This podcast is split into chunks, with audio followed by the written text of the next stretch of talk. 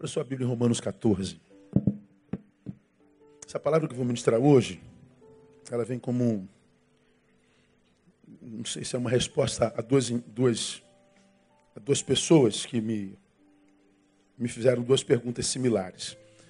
Na semana passada nós sepultamos a Natália. A Natália, esposa do Darlan, que é um dos bateristas da igreja.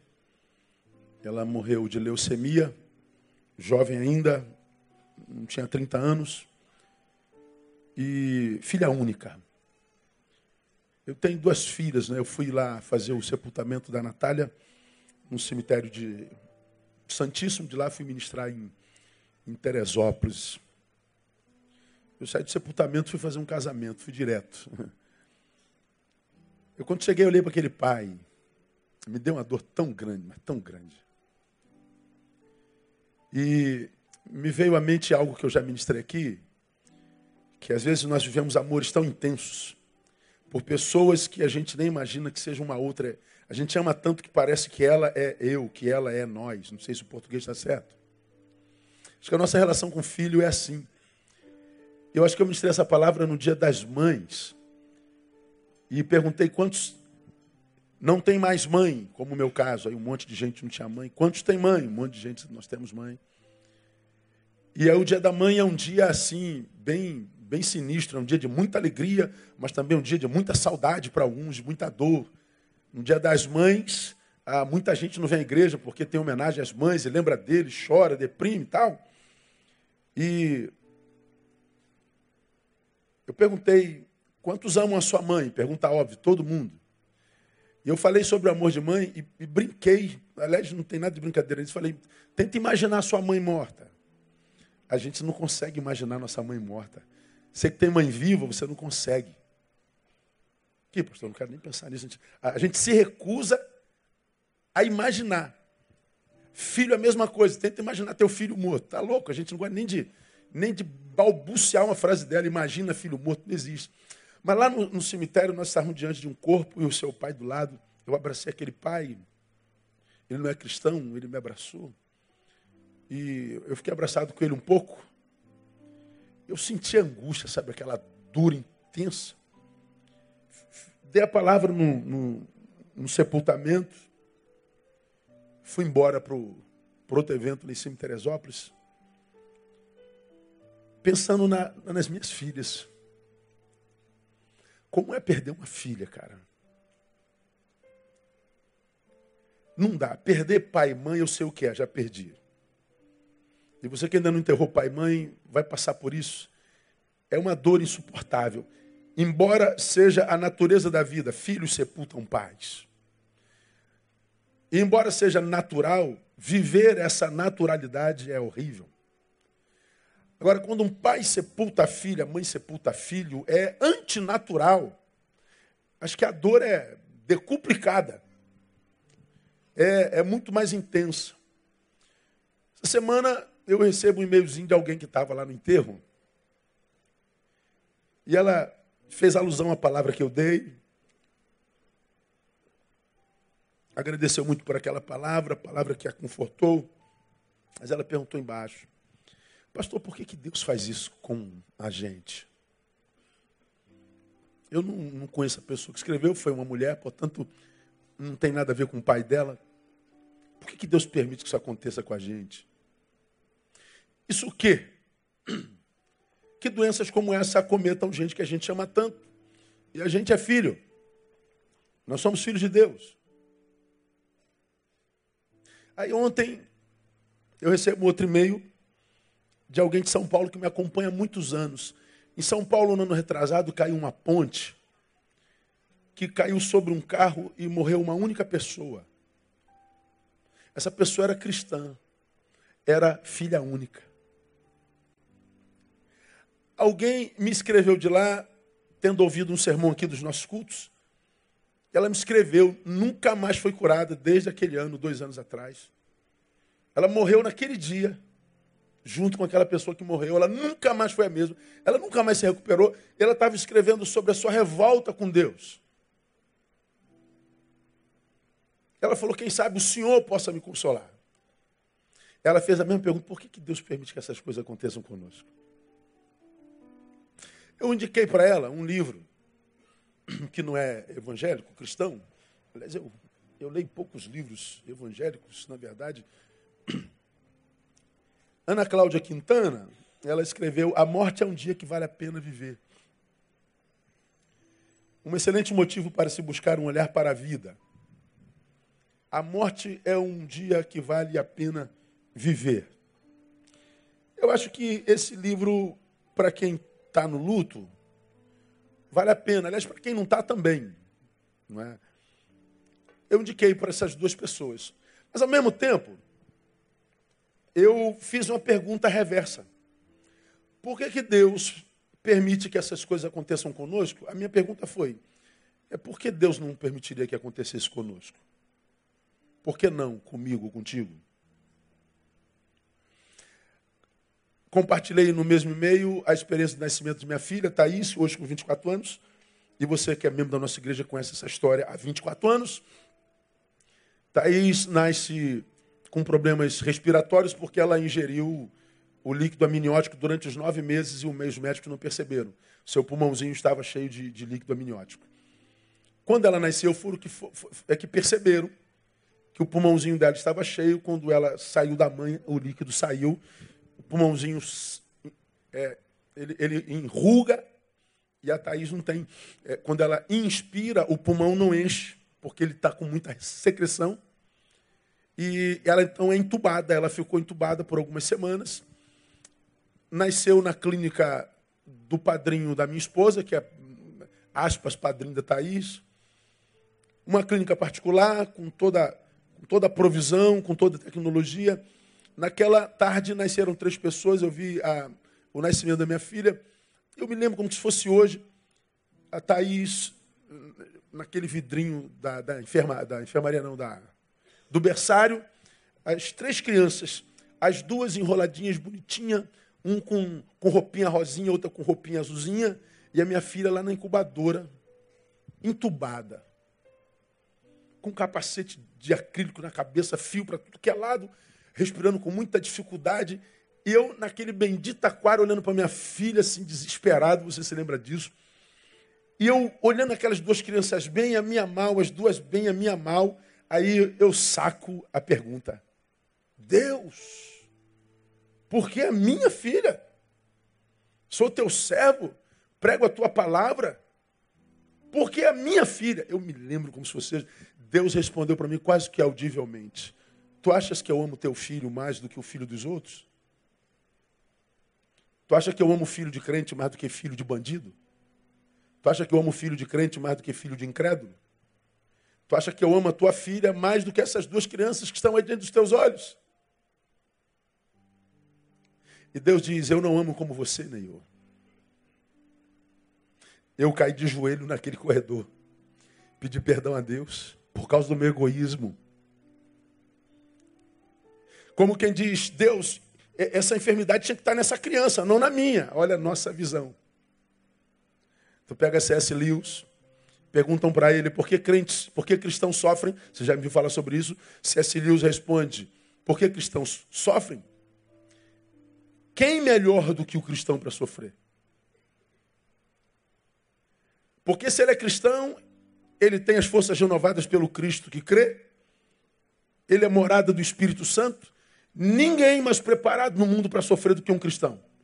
Quem dera todo sofrimento viesse só sobre cristão. Ninguém no mundo está mais preparado para o sofrimento do que ele. Bom, esse é o discurso de C.S. Lewis, eu concordo com ele em grau, gênero e número, e faço coro com ele. Agora, por que que quando o sofrimento chega,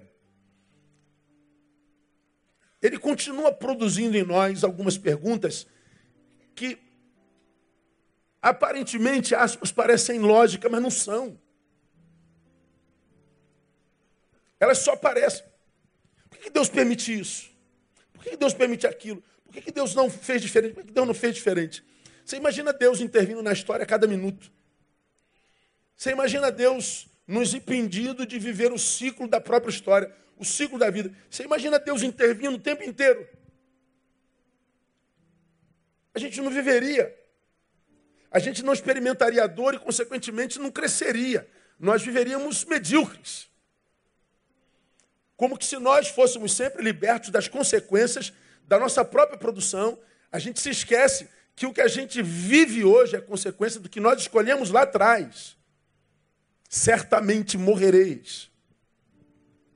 Então, ah, quando a dor chega, ela produz em nós algumas sensações estranhas que fazem a gente produzir algumas coisas estranhas que nem sempre a gente percebe que está produzindo. Por quê? A, a, nossa vida se resume em fugir da dor e buscar e a busca do prazer. Nisso se resume. De um lado a gente quer fugir da dor, da outra a gente quer correr para o prazer. Essa, essa, é, é, essa, essa, essa dualidade. Fugir da dor. O problema é que a gente quase sempre fala da dor quando a dor chegou. E o problema é que quando a dor chega, ela quase sempre, principalmente as mais agudas, rouba de nós a capacidade de raciocínio pleno e de diagnóstico. Por exemplo, quem consegue raciocinar quando está com dor de dente? Quem consegue raciocinar quando uma pedra sai dos rins e prende na, na ureté? Quem já teve pedrinha presa lá, você sabe como é que é, não tem macho que aguente. Então, quando a dor chega, ela, ela nos, como eu costumo usar a palavra, ela nos sequestra para si de uma forma tão grande que a nossa capacidade de raciocínio diagnóstico fica comprometida. Como a gente só fala de dor na dor, quase sempre quando a gente fala de dor, porque na dor a gente não consegue fazer uma visão ampla dela e a gente quase sempre julga que ela seja algo ruim. Falei há bem pouco tempo atrás que ela não é. Você se lembra disso porque a dor não é um mal em si mesmo, é, porque ela é uma mensageira. Toda vez que a dor chega, ela veio comunicar que há algo em nós que está errado. Dor de dente, ela veio comunicar que tem uma cárie. É, você está com a dor no peito, ela pode comunicar que você está sofrendo um infarto, está próximo disso. Você está com dor não sei aonde. Essa dor não é o mal, essa dor é o corpo comunicando que há um mal aí dentro. Se essa dor não existisse, esse mal não seria descoberto. Imagina tantas doenças mortais sem sintomas. Então o problema não é a dor. A dor passa a ser um problema por causa daquilo no que ela nos transforma. Ela é um problema porque a gente só pensa nela quando ela já nos tomou, e quando ela nos tomou, a gente não consegue raciocinar e discernir. A gente começa a produzir. O problema é quando a gente produz na irracionalidade, nós estamos semeando para o futuro, a gente vai colher o que semeou na dor. Então, é, nessa noite, bem rapidinho, a gente vai embora antes das oito. Eu vou fazer uma visita hoje ainda, preciso. E eu queria, eu queria respondendo aquela irmã lá de São Paulo e a pessoa daqui do Rio que me escreveu esse esse meiozinho, é, fazer uma análise bem, bem rapidinha e, e, rasa sobre o que diz Romanos 14, 17. Abre aí Romanos 14, 17, para a gente entender uma coisa assim bem óbvia. Hoje eu vou falar o óbvio do óbvio ululante. Diz assim, ó: Porque o reino de Deus não consiste no comer e no beber. Consiste no quê? Na justiça, na paz e na alegria no Espírito Santo. Vamos juntos, nossa voz? Porque o reino de Deus não consiste no comer.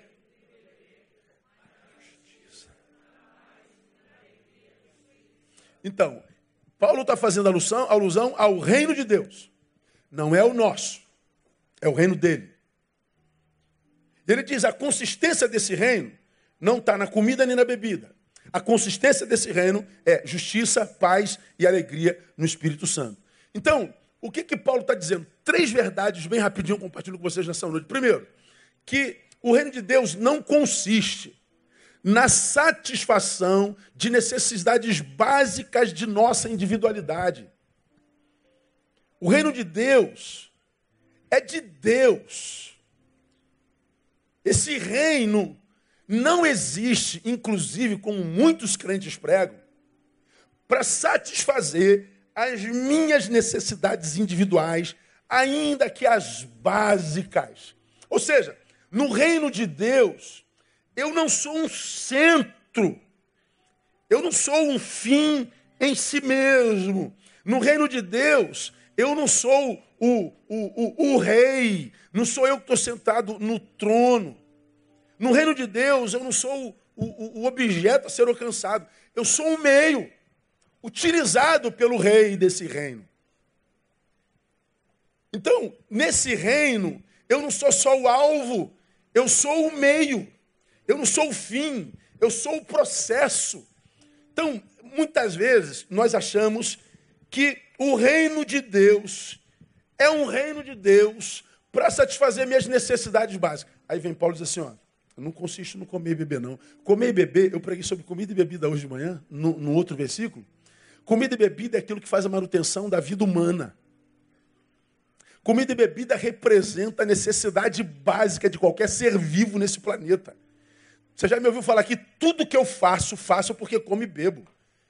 Tudo que eu raciocino, só posso raciocinar porque eu como e bebo.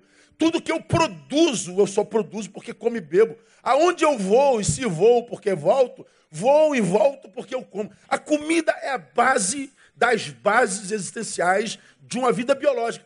Aí vem Paulo e diz assim: Pois bem, vocês que fazem parte do reino de Deus, vocês que são cidadãos do reino de Deus, não imaginem, não se equivoquem, não se auto-enganem, imaginando que o reino de Deus existe para satisfazer essas necessidades basilares de vocês.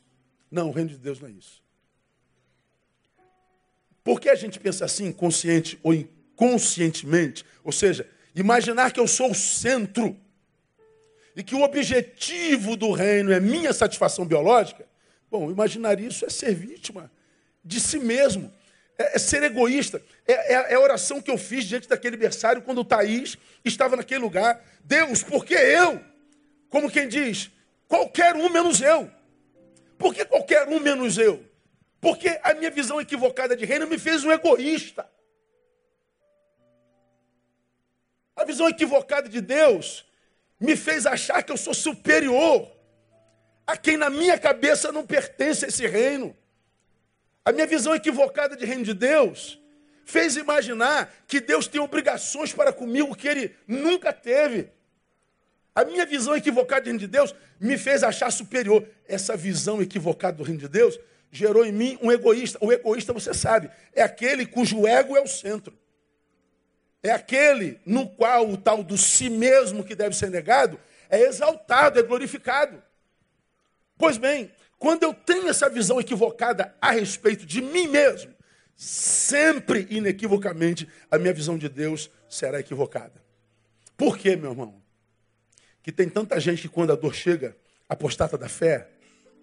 Por que, que tem tanta gente que, porque Deus diz não à oração que fez, abandona a comunhão e a vocação? Porque há tanta gente que virou, aspas, ateu. O ateu é um crente frustrado.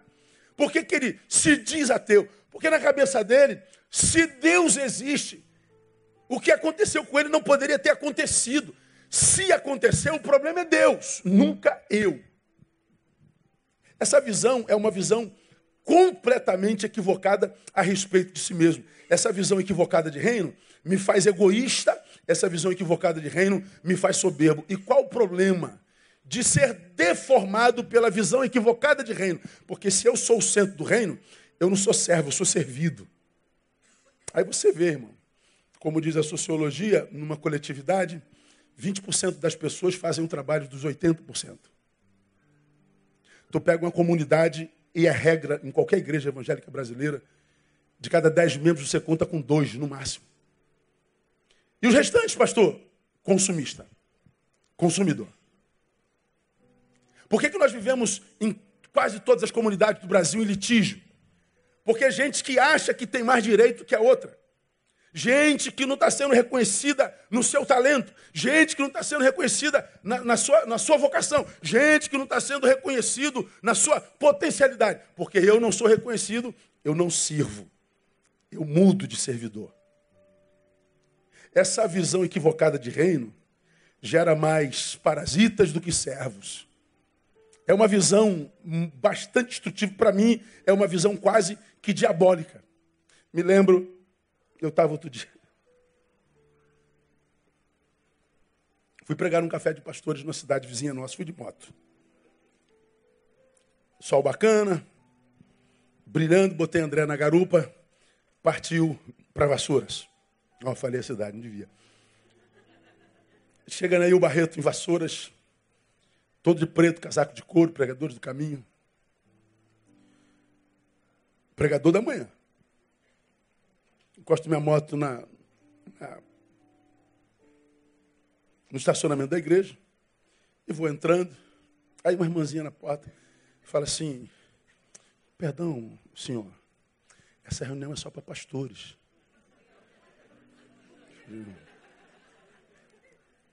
Então, é a minha reunião, estou no lugar certo então. Mas peraí, o senhor é pastor? É, dizem que sou. Lá em 90 botaram um PR na minha frente do meu nome. E já vai quase 30 anos isso. Não, o senhor está de brincadeira comigo. Não estou não, irmão, estou falando sério. Ah, então tá. Eu entrei e ela ficou me olhando assim, como quem diz, quase que o sangue de Jesus tem poder, todo de preto, com esse, esse negócio tal. Acabei de pregar, voltei, ela ouviu o sermão. Ela parou na porta e falou assim, pastor, quero te pedir perdão. Eu julguei o senhor. Eu falei, eu vi, mano, eu vi. Ela riu. Eu falei, mas a senhora está perdoada. É que quando a gente tem visão equivocada de nós mesmos, nós enxergamos os outros errados. Mas a senhora acha que eu tenho visão equivocada de si mesmo? Então a senhora acha que a roupa que a senhora usa, porque é diferente da minha, me faz menor do que a senhora. Eu poderia dizer para ela: o reino de Deus não consiste em calça nem em camisa. O reino de Deus não consiste em aparência e não sei mais o que. Agora, a nossa visão equivocada de reino faz com que nós nos achemos tão grandes que nós achamos que podemos julgar uma pessoa e defini-la pela imagem. E aí estão os juízes diante de nós.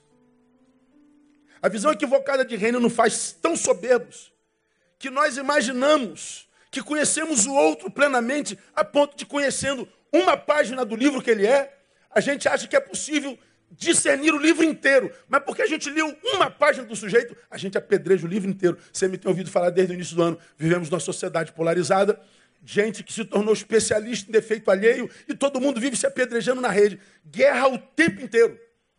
Nós achamos que definimos alguém por causa de um vídeo de um minuto.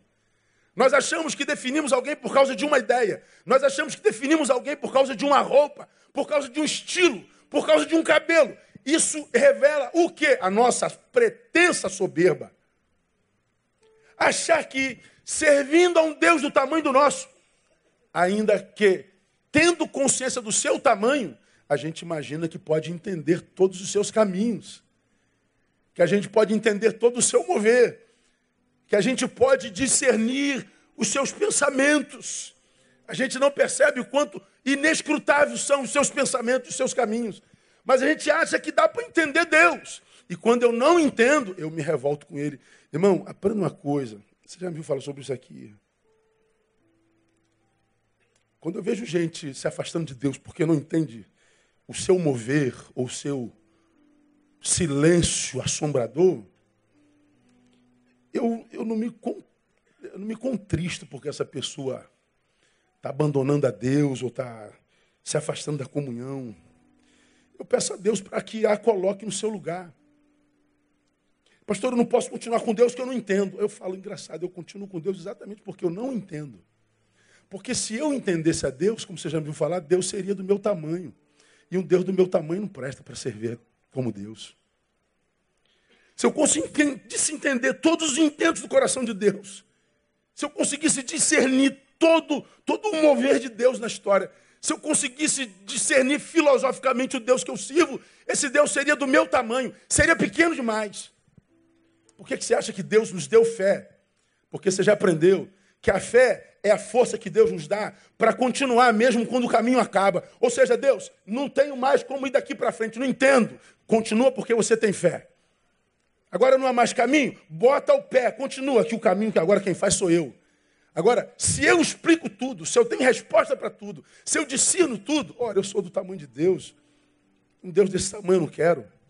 Você se lembra, já falei aqui mil vezes, a universitáriazinha lá na faculdade, naquele fórum.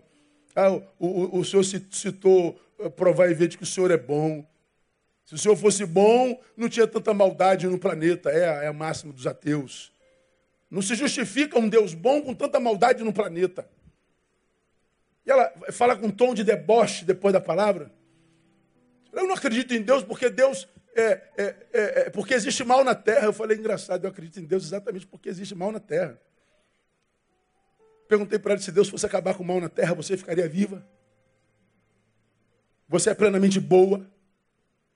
Você é totalmente do bem? Ou existe mal em você? Não, claro que existe mal, ninguém, ninguém é perfeito. Pois é, para Deus terminar com o mal no planeta, tem que estupar a senhora. Tem que jogar um fogo na sua cabeça, tem que acabar comigo. Então, gente, Deus tem que acabar com o mal na terra. Quem é o agente do mal na terra? Não é o homem. Eu odeio estuprador. Estuprador é marciano? Ou é da raça humana? Os corruptos da, do, do Lava Jato, prende todo mundo. Se for prender todos os corruptos na, na, no Brasil, tinha culto hoje?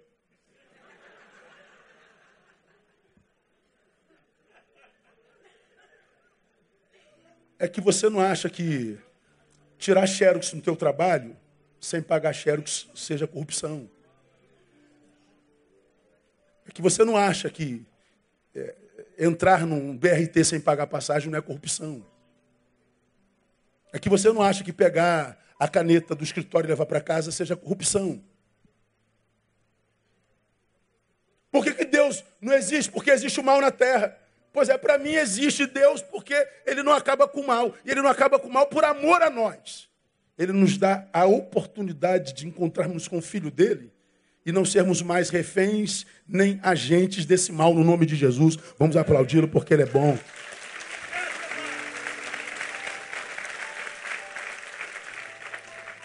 Aí tu lembra de Cíntia, está lá na Itália.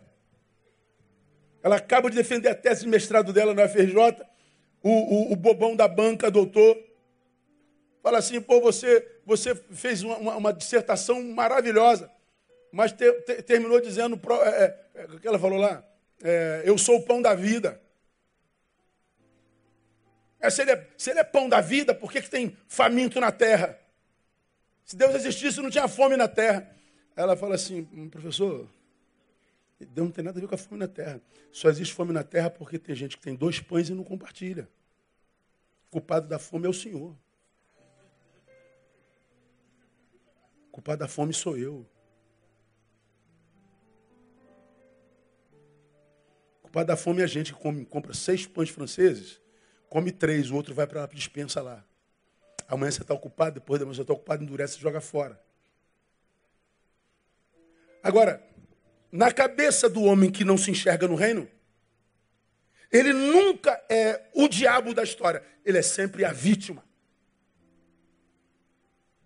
A humanidade caiu. Não foi só o homem. Toda a criação caiu, diz o Gênesis. Não caiu o sujeito, caiu a raça humana. E como você já aprendeu, é possível, porque eu faço parte da raça, que, embora eu não tenha subjetiva e individualmente plantado a semente do mal que me alcançou, mas eu faço parte de uma raça que planta essa semente o tempo inteiro. Que quando cresce e desce sobre a raça, como eu faço parte da raça, eu colho produto da raça. Mas eu não fiz isso sozinho, pastor. A raça da qual você faz parte fez. E esse castigo não é sobre você, é sobre a raça. Desembocou em você, lamento. Ninguém está livre de maldade. Que mal fez aquela mulher que perdeu as duas pernas? Qual teria sido o tamanho do mal de uma mãe de família para perder duas pernas? Não acredito que haja. Há uma religião que diz, não é que se você ficou cego foi porque fez isso naquela vida, é, perdeu a perna nessa porque foi naquilo. Bom, é lógico, a gente gostaria muito de acreditar nisso. Mas eu e você somos cristãos. A Bíblia diz que é o homem está ordenado morrer quantas vezes? Uma só. Então a gente não acredita que teve outra vida. Que mal se faz numa vida para perder duas pernas?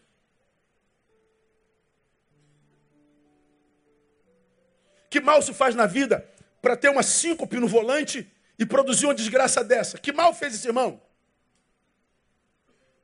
Como se explicar um negócio desse? Não se explica.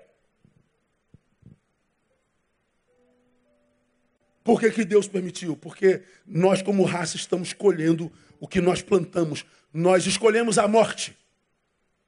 Nós escolhemos sermos finitos e mortais. Nós optamos pelo pecado. E como raça, sofremos as consequências disso.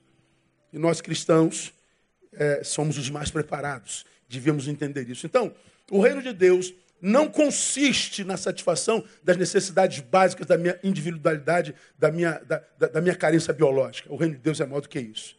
No que, que consiste então, pastor, o reino de Deus? Está lá. Ó. Consiste na transformação da minha vida inútil numa vida útil e significante. Não consiste na minha satisfação biológica, mas consiste na justiça, na paz e na alegria do Espírito Santo. Então o que, que ele está dizendo aí? Que a, a, a, o reino de Deus consiste na transformação da minha vida inútil numa vida útil e significante. Aí você fala assim, não, me chama de inútil, pastor. Pois é. Irmão, vamos lá. Ah, o pastor Neil é amado pela igreja, e tem um monte de gente que o segue, é famoso, tem um monte de gente que acha ele cabeção, inteligente e tal, legal. Bom, vou para casa agora, bato com um carro, morro. Quarta-feira tem culto? Sim ou não? Não, não ouvi. Tem. Domingo tem culto? De manhã e de noite? É, mas o pastor Neil morreu. É, a vida segue. Sabe por quê? Ninguém é insubstituível. Dá uma raiva falar isso, irmão. Que no fundo, a gente quer que todo mundo sofra, que todo mundo eh, se rebele, todo mundo. É, a gente faz isso por um tempo. A nossa mãe morre e a vida segue. O filho morre e a vida segue. Não sei de onde vem tanta soberba. Aí o pastor pode morrer, vai começar um processo de sessão pastoral, aí tem uma brigalhada danada, todo mundo conhece como é que é a igreja batista. Quem vai ficar no lugar do pastor Neil? Aí começa a igreja definha, aí chega o novo pastor, daqui a três anos a igreja está boa de novo. E a vida segue. E daqui a dez anos nem se lembra que o pastor Neil teve por aqui. No máximo vão dar o nome do prédio. Prédio Pastor Neil Barreto. Pô, já morri. Depois que eu morri, não precisa botar meu nome em lugar nenhum. Faz a homenagem enquanto eu estou vivo. Ah, bota meu nome no prédio enquanto eu estou vivo. Essa rua aqui vai mudar de nome. Rua Pastor Neil Barreto, provavelmente. Não, não quero saber. Já estou morto, não vou ver. Então não me interessa mais. Me faz homenagem quando estou vivo. Então, a, a nossa vida, ela é é, como diz a palavra, Deus reputa as nações como sendo menos do que nada. Nós não somos nada, menos do que nada, diz o profeta. De onde vem essa ideia, essa, essa síndrome de imprescindibilidade que temos em nós? Não, não há.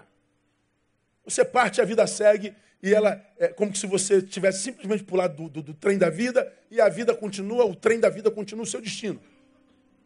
Saiu você, entra outro, a gente é substituído. Então, a nossa vida, ela, ela, ela é, é uma vida inútil. Mas essa vida inútil no reino faz o quê? Ela, ela toma utilidade, ela toma significância. A questão existencial do homem desde sempre, desde Platão, antes dele, o que é a vida? De onde vim, para onde eu vou, o que, que eu estou fazendo aqui? São perguntas que o homem faz hoje, todo dia, em todo canto do planeta. Qual é o significado da vida? Alguns acham significado, tantos outros. Como você já me ouviu falar, tem gente que nasce e morre sem ter vivido. Tem gente que nasce e morre e a vida não tomou conhecimento dela. Tem gente que nasce e não consegue entender por que nasceu, não consegue viver sem significado e dá fim à própria vida. Onde entra o reino, pastor? O reino, quando entra pela porta que é o Cristo, gera um novo homem em mim. Olha só. Pelo que se alguém está em Cristo, diga. Nova criatura. Você já aprendeu? A nova criatura gerada em mim é a criatura através da qual eu vou me enxergar. É como se a minha vida fosse sem sentido e Deus então gerasse uma nova criatura em mim e aquele que está lá é a nova criatura. Aquela nova criatura se torna, me torna um espelho e aquele diz assim, olha, Neu, o que, que você é? Pó. Finito. Porcaria, frágil. Desistente. Coitadista. Maledicente, perverso, mentiroso, promíscuo.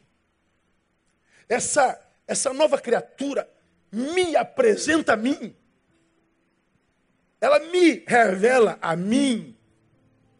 E ela diz: Agora você está se enxergando, Neil? Agora estou. Você já aprendeu isso. Quando Isaías viveu esse processo,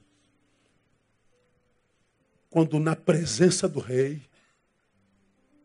meus olhos viram o rei. Quando ele vê o rei, a consequência primeira é: ai de mim. Porque sou um homem que habito no meio de um povo de impuros lábios e também sou um homem de lábios impuros. Ou seja, diante de Deus, ele se vê, quando se vê, se quebranta. Ai de mim! Meus olhos viram o rei. Jesus faz a mesma coisa conosco. Quando o novo homem é gerado, esse novo homem me revela. E quando eu me vejo, não há como eu me quebrantar diante da misericórdia dele. E dizer, meu Deus, como eu fui soberbo. Como eu fui egoísta. Como eu me imaginei tão maior do que o que de fato sou. Ai de mim. Hoje, tu vê um monte de crente dizendo, sabe com quem você está falando? Está pensando que está falando com quem, irmão? Não reconhece meu trabalho neste lugar? não me dou honra. Tivemos aqui um evento de pastores alguns anos atrás, você se lembra disso? Cara, aqui são 1.400 lugares. Tinha mais mil do lado de fora. Assim, um negócio louco. Aí chega um pastor atrasado. Aí ele chega ali na porta, eu estou sentado ali, eu, quem estava pregando na época, não sei quem foi, eu não lembro. Acho que foi o Márcio, da Lagoinha. Era o Márcio. Aí chega a Andréia. André da portaria está aí hoje? Não. Tá, tá lá no outro, no. Tá. Aí André falou assim, pô, pastor, tem um pastor aqui na porta. Está querendo sentar. Eu falei, mas aonde? Tem um milhão de gente lá de fora. Pois é, mas ele falou que eu sou o pastor falando de tal, e eu sei quem é o cara. Conheço o espírito do sujeito. Não, pode falar com ele que é o pastor fulano que está aqui, que ele vai arrumar. Eram três cadeiras. Tinha eu, Márcio, estava faltando uma. Tinha uma vaga. Onde ele queria andar? Avisa ele que não tem. Lamentavelmente ele chegou atrasado. O, a, a, a, a que ainda não, não, não, funcionava, nem um templo. Aí, mas eu, olha, eu, eu, a irmã tem que arrumar um lugar para mim. Aí houve um bafafá ali. Aí ela veio, pô, pastor, ele tá brabo lá, não sei o quê. Papapá. Ele falou, tem que arrumar um lugar para ele. Eu falei assim, diz para ele que eu mandei ele embora. Não tem lugar. Ele foi embora. Na semana me encontro, mas ele estava bravo demais. Porque eu fui desonrado na sua igreja. Porque eu sou um homem de Deus. Eu falei, brother, todo mundo está sentado era homem de Deus. Não é só você, não. O problema é que você queria ser o primeiro entre todo mundo. Não dava para você sentar. Porque se você acha que é tão importante porque tem um pé, tinha presidente de convenção, tinha presidente estadual, tinha líder associacional, tinha um monte de cabeção aqui, gente que veio de outro estado. Mas é aquela gente que diz, eu, eu tenho tal título, eu, eu, sou, eu sou aquilo. A gente, a gente acha que é algo em função do fato de ter algo. A gente acha que é algo em função de ter estudado algo. A gente acha que é algo em função de ter ido a algum lugar. Em, em torno da nossa produção, a gente se imagina, imaginação equivocada. O reino de Deus diz que ele consiste na transformação dessa minha vida inútil numa vida útil e significante. Eu não valho pelo que eu tenho, eu valho pelo que eu compartilho. Eu não valho pelo quanto de servo que eu tenho, mas pela minha capacidade de servir. No reino diz que o maior de todos será o servo de todos. No reino, não se briga para ser visto, se briga para servir. Não se briga por cargo, nem por microfone, nem por ascendência. Se briga pelo privilégio de ser útil. Se a briga por ascensão, não está no reino. É um equívoco, está no lugar errado. Por quê? Porque a vida, você já aprendeu, só a nossa vida só encontra sentido quando a gente ajuda a dar sentido à vida de alguém. Se a minha vida não ajuda a dar sentido à vida alguma, nem a minha vida encontrou sentido e nunca vai encontrar sentido. Portanto, como você me tem ouvido pregar aqui desde janeiro, quer ser feliz? Seja útil. Não existe felicidade na inutilidade. Todo mundo correndo atrás da sua felicidade. É só correr atrás de serviço. É só correr atrás de solidariedade. A minha questão com a igreja evangélica no Brasil é essa: uma igreja de ajuntamento de aglutinação, mas com zero poder de influência. Igrejas sendo abertas a cada metro, disputando gente como cabeça de gado, produzindo é, shows e eventos no sentido de fazer a massa se arrepiar, mas a massa depois do ajuntamento do arrepio não sai para servir ninguém. São igrejas que estão no bairro, mas o bairro não reconhece a sua relevância. Gente que entra para adorar, mas não sai para servir. Talvez porque não seja reino de Deus, seja o reino do pastor. Então, no reino de Deus, a gente transforma em agente de transformação, em gente significante. Está lá, mas na justiça e na paz. Ou seja, quando eu sou de fato gerado em Cristo, nova criatura, me enxergo, o que sobra em mim é ai de mim. Mas Deus está dizendo: você é um ai que eu amo. Eu vou te dar significância. Vou te transformar num promotor de justiça.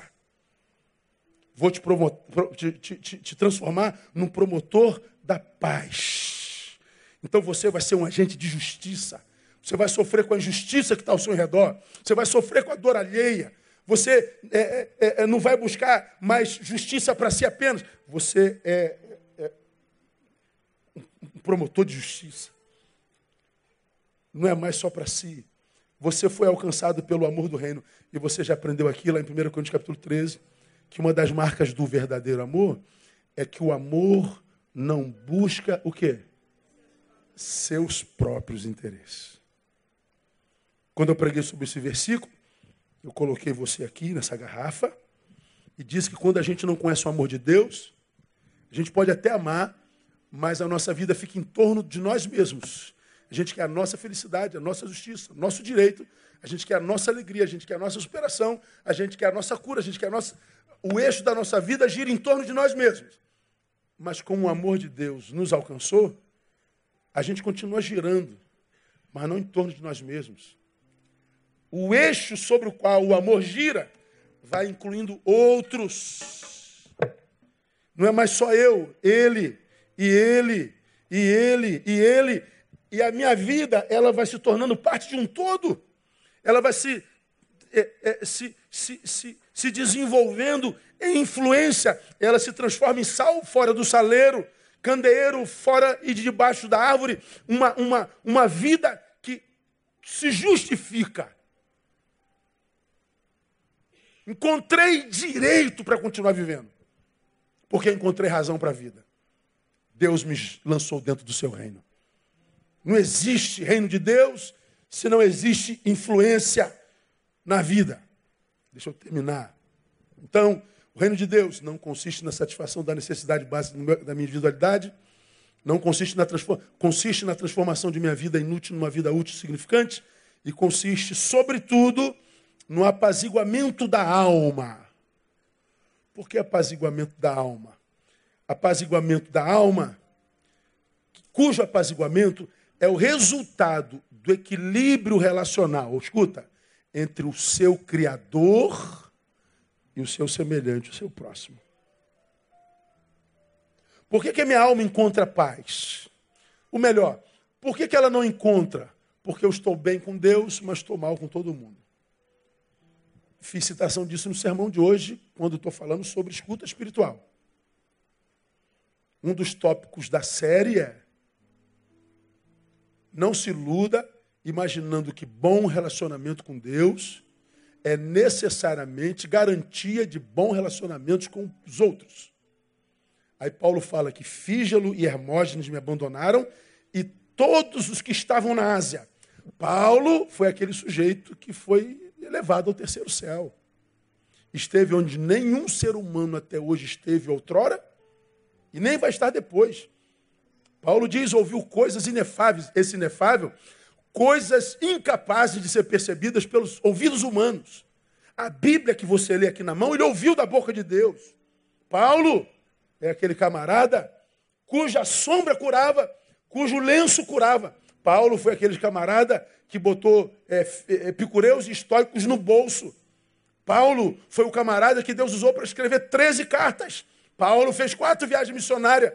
Paulo trouxe o evangelho para mim, para você, para nós que somos gentis. Paulo foi o homem mais usado da Bíblia, mas foi traído e abandonado por todos. O seu bom relacionamento com Deus não foi garantia de bom relacionamento entre os homens. Por isso, quando Paulo termina, 2 Timóteo capítulo 4, ele termina em angústia. Ele termina quase deprimido.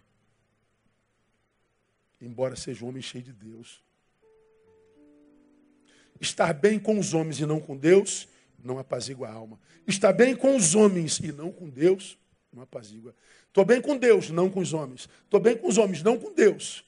Não apazigua a alma. A nossa alma ela tem paz. Quando essa, esse apaziguamento ele vem nessa vertente que tem a geografia da cruz. Vertical com Deus, horizontal com os homens.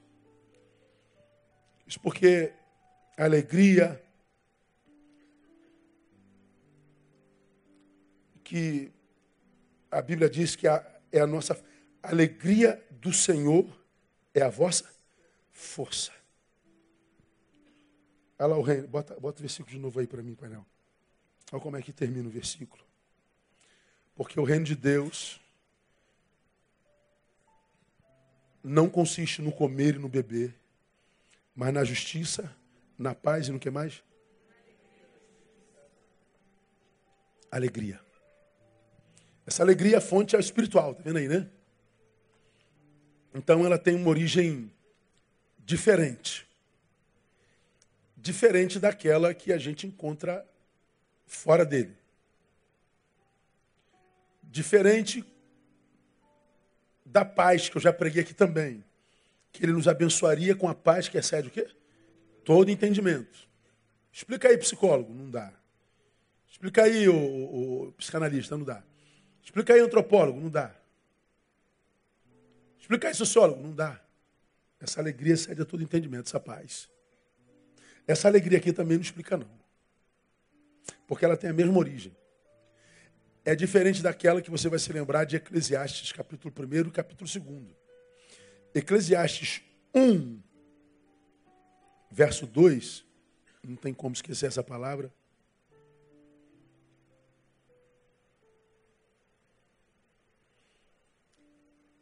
Palavras do pregador, filho de Davi, rei de Jerusalém. Vaidade de vaidade, diz o pregador, vaidade de vaidade, tudo é vaidade. Você lembra que eu preguei sobre isso aqui? A palavra vaidade aí é a palavra bafo, lembrou? Bafo é menos do que vento. Ele está dizendo, tudo é vaidade. Aí ele vai discorrendo a sua alma. Que proveito tem um homem de todo o seu trabalho com que se afadiga debaixo do sol? Uma geração vai, se outra geração vem, mas a terra permanece para sempre. O sol nasce, o sol se põe, corre e volta, seu lugar de onde nasce. O vento vai para o sul, faz o seu giro, vai para o norte, volve-se, revolve-se na sua carreira, retorna o seu circuito. Todos os ribeiros vão para o mar, contudo o mar não se enche. Ao lugar para onde os rios correm, para lá continua a correr. Todas as coisas estão cheias de cansaço. Ninguém pode exprimir. Os olhos não se fartam de ver, nem os ouvidos se enchem de ouvir. O que tem sido, isso é o que há de ser. E o que tem se feito, isso se tornará fazer. Nada há que seja novo debaixo do sol. Ele está dizendo: a vida é uma mesmice. A vida é a mesma coisa o tempo inteiro. Todo dia é aquela. Como é que dá o nome? Coisa que a gente faz todo dia? Rotina. Rotina. Amanhã você vai fazer a mesma rotina que você faz há 20 anos indo para o mesmo trabalho acorda no mesmo horário, é, vai para o mesmo banheiro, escovado no mesmo dente, e vai pegar o mesmo ônibus, a mesma gente naquele ônibus, a hora do almoço é a mesma, é a mesma coisa. Volta para casa, aí no, na terça-feira, a mesma coisa. É a mesma coisa. Dorme com a mesma mulher, acorda com o mesmo homem, a o mesmo filho, mesmo problema, você repete aquilo, a mesma coisa. Não bota meia aí, já falei mil vezes. Está casado há 30 anos, a meia continua lá. E é, é a mesma coisa, a vida, ele está dizendo, é um enfado. Aí ele tenta dar sentido à vida lá no capítulo 2, lembra disso? Ele falou: Meu Deus, a vida não pode ser só isso. A vida não pode ser esse enfado, essa coisa sem sentido. A vida não pode ser tão rotineira. Essa vida, meu Deus, que sentido tem essa porcaria? Aí ele tenta dar sentido. O versículo 1 do capítulo 2. Disse eu a mim mesmo: Ora, vem, eu te provarei com alegria. Portanto, gozo o prazer, mas eis também que era vaidade. Aí, olha a conclusão: do riso disse: Está doido. E da alegria, de que serve esta? Te provarei com alegria, gozo o prazer. Então, o que, que ele fez? Ele fez o que o homem contemporâneo faz: foi para balada, foi dar prazer para o corpo, ele foi encher a cara.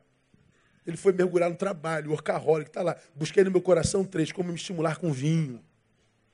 No, no, no, quarto, fiz para mim obras magníficas. Edifiquei casa. Vinho é a bebida, né? E a bebida traz alegria mesmo. Mas é cronológica, né? O cara fica alegre, fica bobo. Fiz para mim obras magníficas, edifiquei casas, plantei vinhas, passa. Fiz hortas e jardins, plantei neles árvores frutíferas de todas as espécies, passa.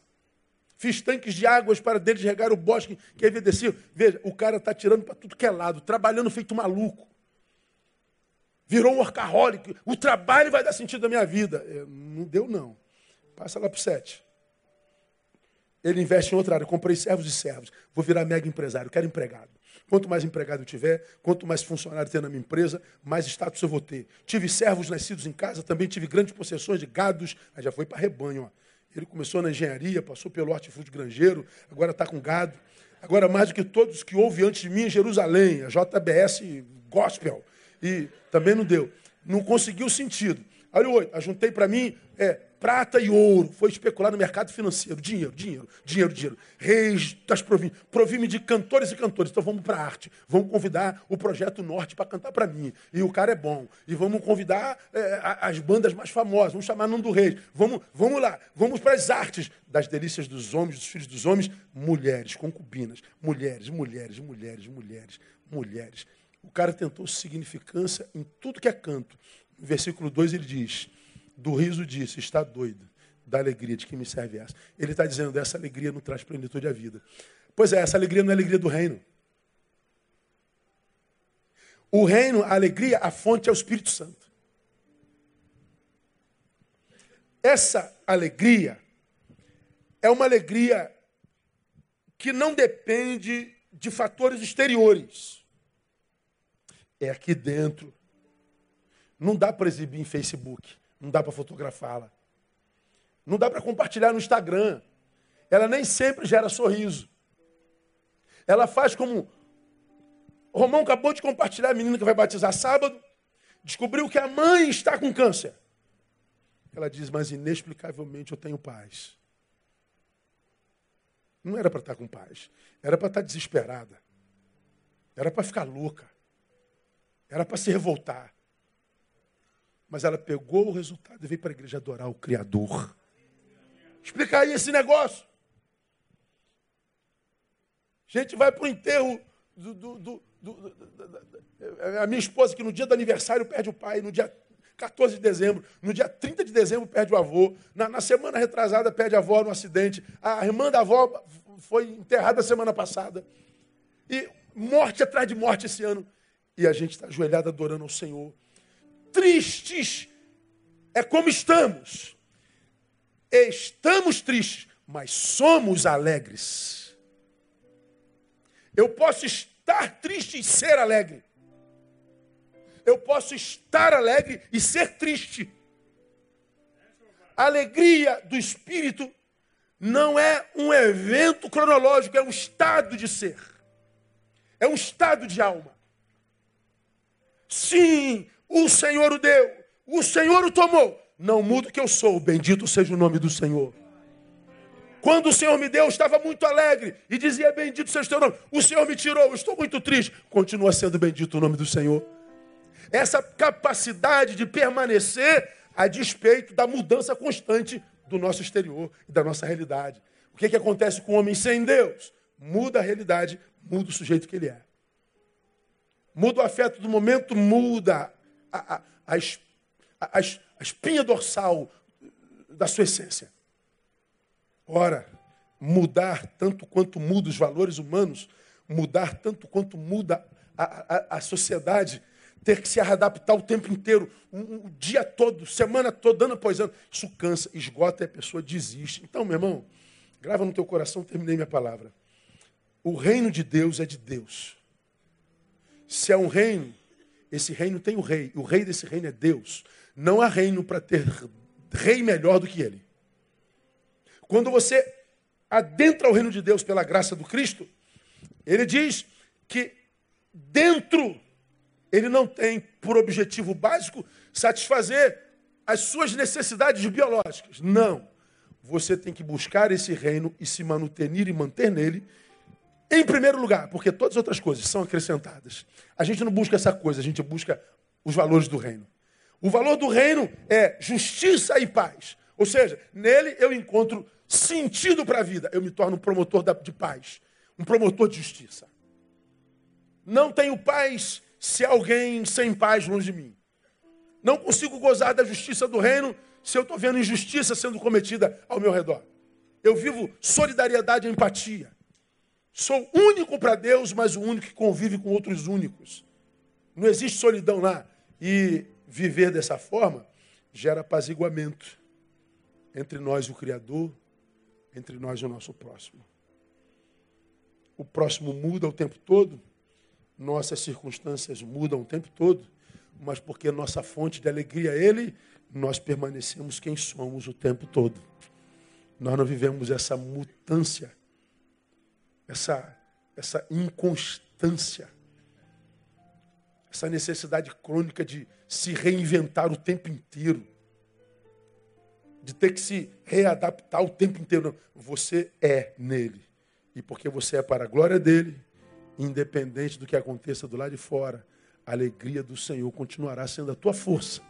E ainda que você tenha do lado de fora motivos para se entristecer demais, e eles são inúmeros, nenhuma dessas tristezas, nenhuma dessas perdas, nenhuma dessas frustrações, nenhuma dessas traições terão força em si mesma para impedir você de ser nele para ele.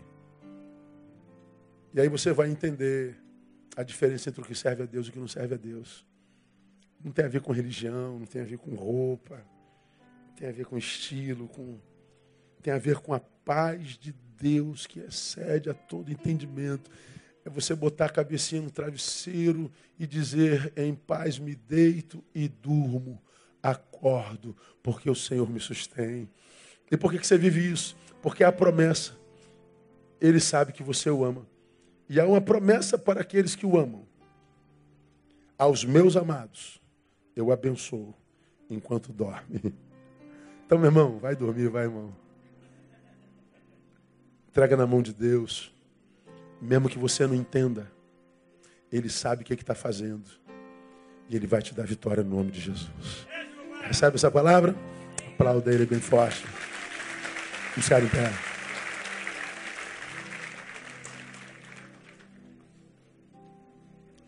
Eu queria orar com você que está aqui nessa noite.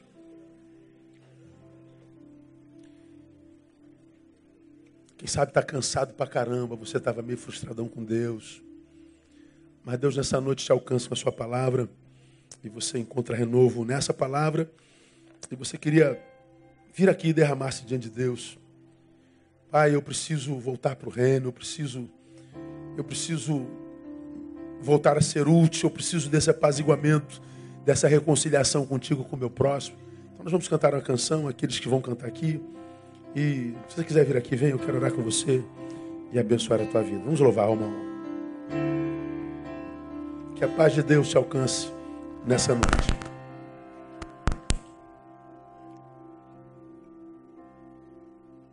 Os reinos se abalam, os povos se curvam, as bocas se abrem as mãos se levantam. Para dizer o quê? Para dizer que tu és. Ele é rei. Há rei no reino. Para dizer que tu és o Senhor.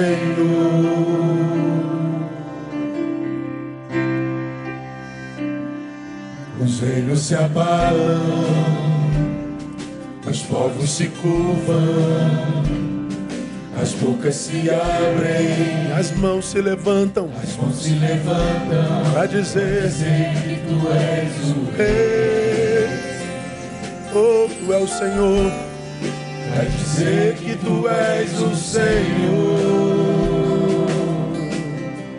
Diga que ele é o rei. Teu reino é sempre eterno, firmado em misericórdia justiça igualdade, bondade e fidelidade, a tua igreja te adora. Oh, te adora. A tua igreja te adora. Teu reino. Teu reino é sempre eterno, firmado em misericórdia justiça igualdade, bondade e fidelidade, a tua igreja te adora. A tua igreja te adora. Vamos orar. Pai, louvamos o teu nome. E louvamos porque tu és um Deus de misericórdia grande Tu és um Deus que não nos deixa na ignorância. Tu és um Deus que sempre entra com providência e resposta. Tu és um Deus que nos capacita para o dia mal. Tua palavra diz que basta cada dia o seu mal, ou seja, todo dia carrega mal em si mesmo. Mas a tua palavra nos prepara para todo dia e para todo mal. Tu sabes, ó Deus, quantos aqui neste lugar sofrem por não entenderem algo da tua parte. Quantos aqui, ó Deus, ou nos assistindo pela internet, os milhares que lá estão, sofrem por não conseguir discernir, mas aprendem que não discernem porque tentam fazê-lo do meio da dor, quando a razão está embotada. Por isso, ó Deus, nessa noite que eu te peço, que tu possas derramar dessa paz que excede todo entendimento, que guarda mente, portanto, razão e coração, emoção também que essa paz possa trabalhar no coração e alma dos meus irmãos enquanto dormem nessa noite. Que esse meu irmão e minha irmã, que não dorme há tantas noites, que não dorme há tanto tempo, possa nessa noite dormir como nunca antes dormiu. Que ele possa acordar amanhã descansado, renovado no Senhor que ele possa experimentar dessa paz na alma e no corpo, e de forma poderosa e profunda no nome de Jesus. Queremos abençoar de forma muito especial esses meus irmãos aqui à frente. Tu sabes as lutas que eles é, travam nesse mesmo momento na sua história. E eu te peço, a Deus, que tu os abençoe nessa noite, dando-lhes estratégia nova. Que eles possam sair daqui e olhar de forma diferente o que eles têm olhado há tanto tempo que eles possam olhar para a diversidade com um novo olhar, um olhar espiritual, que tu possas capacitá-los, armá-los, que tu possas, ó Deus, como diz o salmista, é, adestrar os seus dedos para a batalha, a sua mão para peleja e para a guerra. Que essa noite seja uma noite, ó Deus, de mudança de história Seja uma noite, ó Deus, que muda a história dos meus irmãos. Que eles saiam daqui, ó Deus, com um novo significado, com um novo, com um novo propósito diante do Senhor. Muito obrigado, ó Deus, por mais uma semana que tu acrescentas à nossa vida. Chegamos ao início de mais uma. Que essa semana que se inicia hoje seja uma semana de profundas experiências contigo caiam por terra no nome de Jesus. Todas as ciladas preparadas contra nós nessa semana todos os dardos inflamados do maligno contra nós caiam por terra no nome de Jesus. Anulamos todo intento das trevas. Que essa semana seja de bênção, de crescimento e de utilidade no reino. Despeça-nos na tua paz. Que a graça bendita de Jesus, teu Filho, o amor do Senhor, que é Pai, a consolação e a comunhão do Santo Divino Espírito repousem sobre a vida de cada um de vós e seja também por igual com todo Israel de Deus espalhados pela face da terra, desde agora e para sempre e sempre. Amém e aleluia. O melhor aplauso a Ele no nome de Jesus. Dá um abraço no irmão que está do seu lado. Boa semana.